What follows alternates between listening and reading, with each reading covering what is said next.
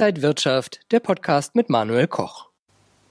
Wir schauen heute auf langfristiges Anlegen versus Trading. Für wen hat was denn welche Vorteile? Das klären wir heute beim IG Trading Talk. Herzlich willkommen. Und zugeschaltet aus Köln ist jetzt David Yusu. Er ist Marktanalyst bei IG und Daily FX. David, grüß dich. Hi.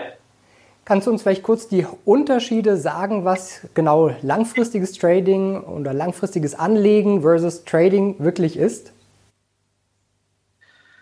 Naja, sicherlich ähm, ist, liegt der äh, genaue Unterschied in dem Anlagehorizont. Beim langfristigen Anlegen haben wir ähm, eben einen langfristigen Horizont im Auge. Das heißt, wir kaufen Aktien und versuchen sie über Jahre hinweg zu halten als Position und im Trading haben wir aber den sehr kurzfristigen Horizont.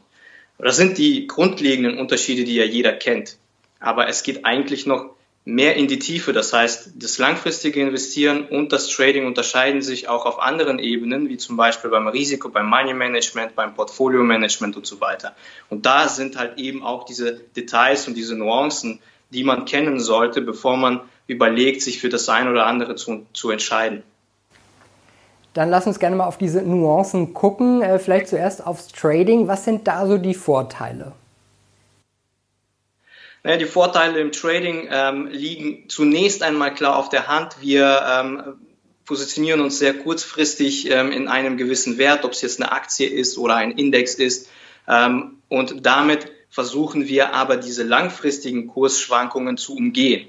Nun bedeutet das aber natürlich auf der anderen Seite nicht, dass wir kurzfristige Kursschwankungen umgehen können. Also damit müssen wir dann als kurzfristiger Trader trotzdem umgehen können.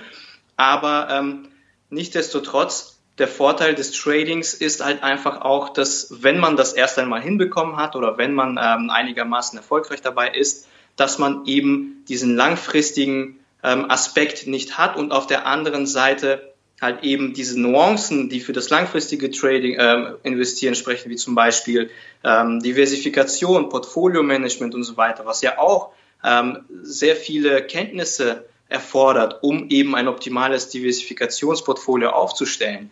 Im kurzfristigen Trading äh, brauchen wir das eigentlich nicht. Wir konzentrieren uns eher auf den Kurs selbst in der Regel, auf die Price Action, ähm, blenden auch so viele Informationen wie möglich aus. Das heißt, ähm, wir nutzen wenig Informationen, weil der Fokus auf ganz anderen Dingen liegt. Und das kann ein Vorteil sein, nur man muss halt eben wissen, dass es diesen gibt. Also das heißt, der Vergleich zum langfristigen Investieren sollte nicht sofort gleichgezogen werden und man das Trading eventuell dann als nachteilig gegenüber dem langfristigen Investieren sehen.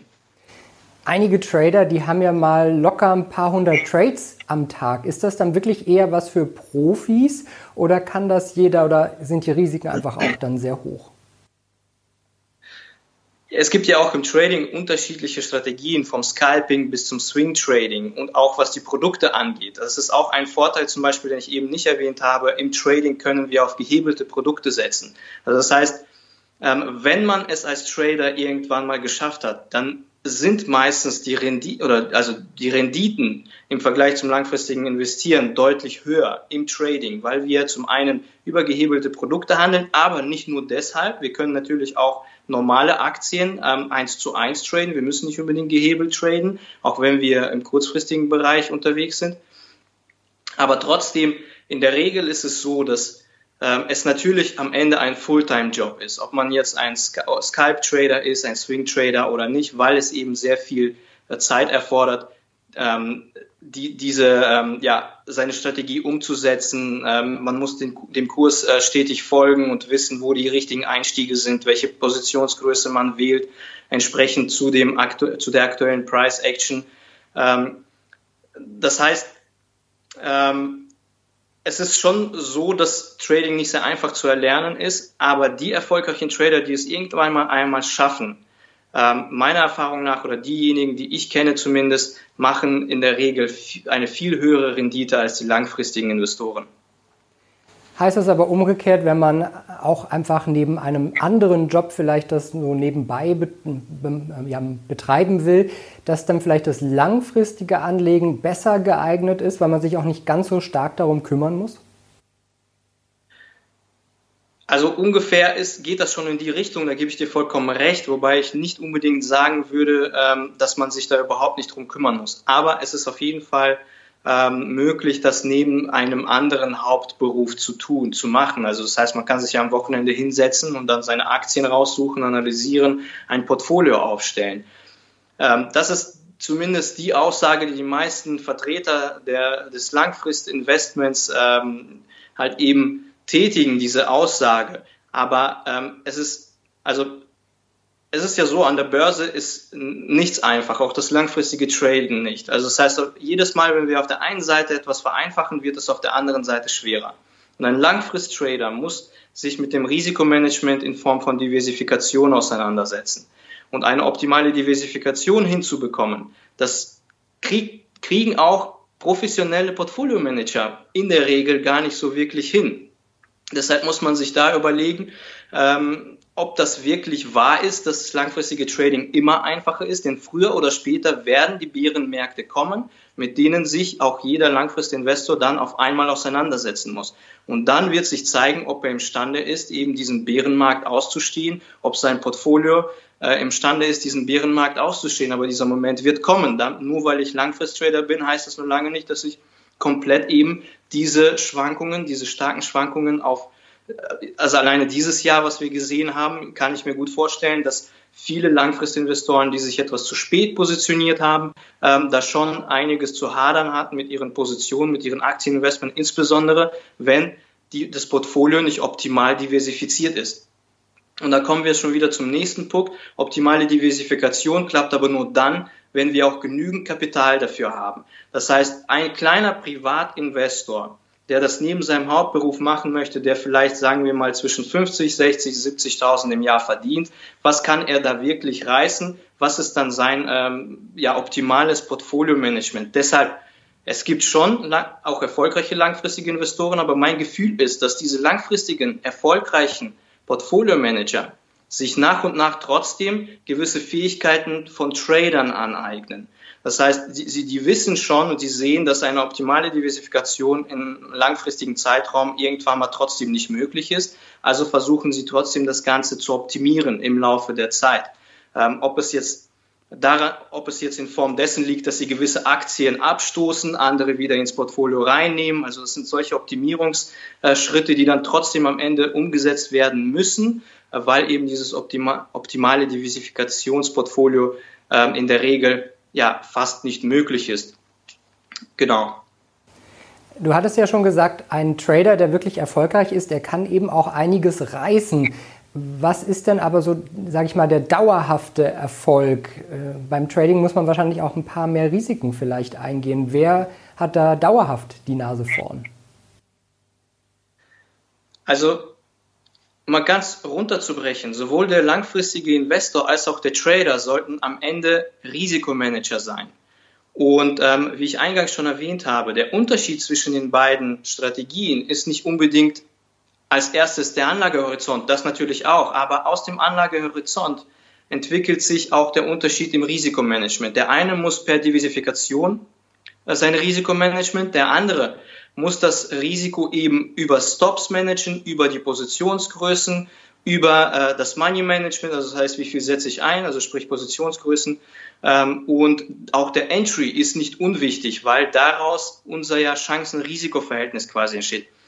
Das ist auch das, was ich am Anfang meinte. Am Ende geht es gar nicht mehr so sehr darum, habe ich jetzt mit meiner Analyse recht behalten oder nicht, sondern es geht in beiden Situationen, sowohl beim langfristigen Investieren als auch beim Trading, darum, wie manage ich meinen Trade.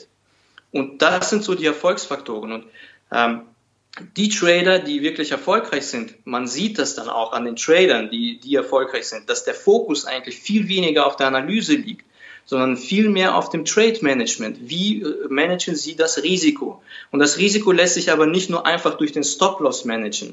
Der Stop-Loss ist einfach nur gesetzt, aber es ist wichtig zu wissen, wo setze ich den Stop-Loss? Abhängig von meinem Einstieg zum Beispiel. Bin ich gut eingestiegen in den Trade? Kann auch mein Stop-Loss viel enger liegen. Das heißt, ich verliere viel weniger. Das heißt, es macht am Ende auch Sinn für einen, zum Beispiel für einen Trader oder eingehenden Trader, sich mit Entry Management zu beschäftigen. Wo sind die besten Setups zum Einstieg? ähm, damit ich am Ende auch ein geringeres Risiko mit dem Trade fahre. Das sind solche Überlegungen, die dann eine große Rolle spielen und die meisten erfolgreichen Trader managen den Trade, sie analysieren weniger. Die Analyse ist eher etwas, was die schon ähm, im Laufe der Jahre eigentlich verinnerlicht haben. Das Einzige, was sie jetzt tun, ist, sie sehen ein Setup und für dieses Setup entscheiden sie halt eben, ob sie einsteigen, mit welcher Positionsgröße sie einsteigen, wo ihre Ziele liegen. Und das sind so die wichtigen Sachen. Beim Langfristinvestor auch Risikomanagement, aber eben auf Diversifikationsbasis, was aber eigentlich nicht so einfach ist, wie es sich die meisten vorstellen. Kannst du noch mal äh, einfach zusammenfassen, für welchen Anlegertyp was jetzt am besten geeignet ist? Also ich würde sagen, für den defensiven Typ und äh, für jemanden, der ähm, ja erst einmal Anfänger in dem ganzen Börsenumfeld ist, ist natürlich das langfristige Investieren ähm, empfehlenswert. Aber auch deshalb, weil im langfristigen Investieren auch Produkte wie Aktien gehandelt werden, die eins zu eins gehandelt werden. Also sie werden wie, also nicht mit einem, äh, das sind keine Hebelprodukte, sagen wir mal so. Ähm, wobei Hebelprodukte im Trading überwiegend ähm, ja, äh, favorisiert werden weil sie einfach auch mehr Rendite bringen und man kurzfristig unterwegs ist, man kann das Risiko dort immer flexibel managen. Und das heißt für den defensiven Typ, ähm, der eben nicht so eine hohe Rendite haben möchte und vor allem derjenige, der wenig Zeit hat, für den ist es eher empfehlenswert, äh, mehr in den langfristigen Bereich zu schauen oder zumindest mittelfristigen Bereich. Und für denjenigen, der so ein bisschen börsenaffiner ist, so ein bisschen spekulativer unterwegs ist, der kann durchaus mal in den Trading-Bereich äh, schauen und dann mal sich gewisse gute Trader aussuchen ähm, und dann einige Strategien ausprobieren. In dieser Hinsicht kann ich ähm, aus Erfahrung einfach sagen, viele Anfänger-Trader tun den, den Fehler, dass sie sich versuchen, immer auf eine gewisse Strategie anzupassen. Vielleicht sollte man hier bereits im ersten Schritt versuchen umzudenken und sich Strategien aussuchen, die zu einem am besten passen. Also wenn ich zum Beispiel sehe, dass ähm, dort ein sehr erfolgreicher Daytrader unterwegs ist und er ähm, zeigt jedes Mal seine Performance und die ist super, aber trotzdem sehe ich, dass ich eigentlich für das Umsetzen dieser Strategie nicht die Zeit habe, weil ich Familie habe, weil ich einen Job habe und sonst was, dann ist es schon mal ähm, empfehlenswert, gar nicht weiter danach zu schauen, weil das ist eher, äh, das führt eher zum Misserfolg am Ende, wenn man versucht, sich selbst an die äh, gewisse Strategie anzupassen, sondern das als Tipp ähm, einfach mal schauen, dass man eine Strategie findet, die zu einem selbst passt. David Iosso, Marktanalyst bei DailyFX und IG. Danke dir für diese ganzen Tipps. Ich glaube, da war für viele was dabei. Das war der IG Trading Talk. Mehr Informationen auch noch auf IG.com. David, danke dir nach Köln und danke Ihnen und euch fürs Interesse. Bis nächste Woche.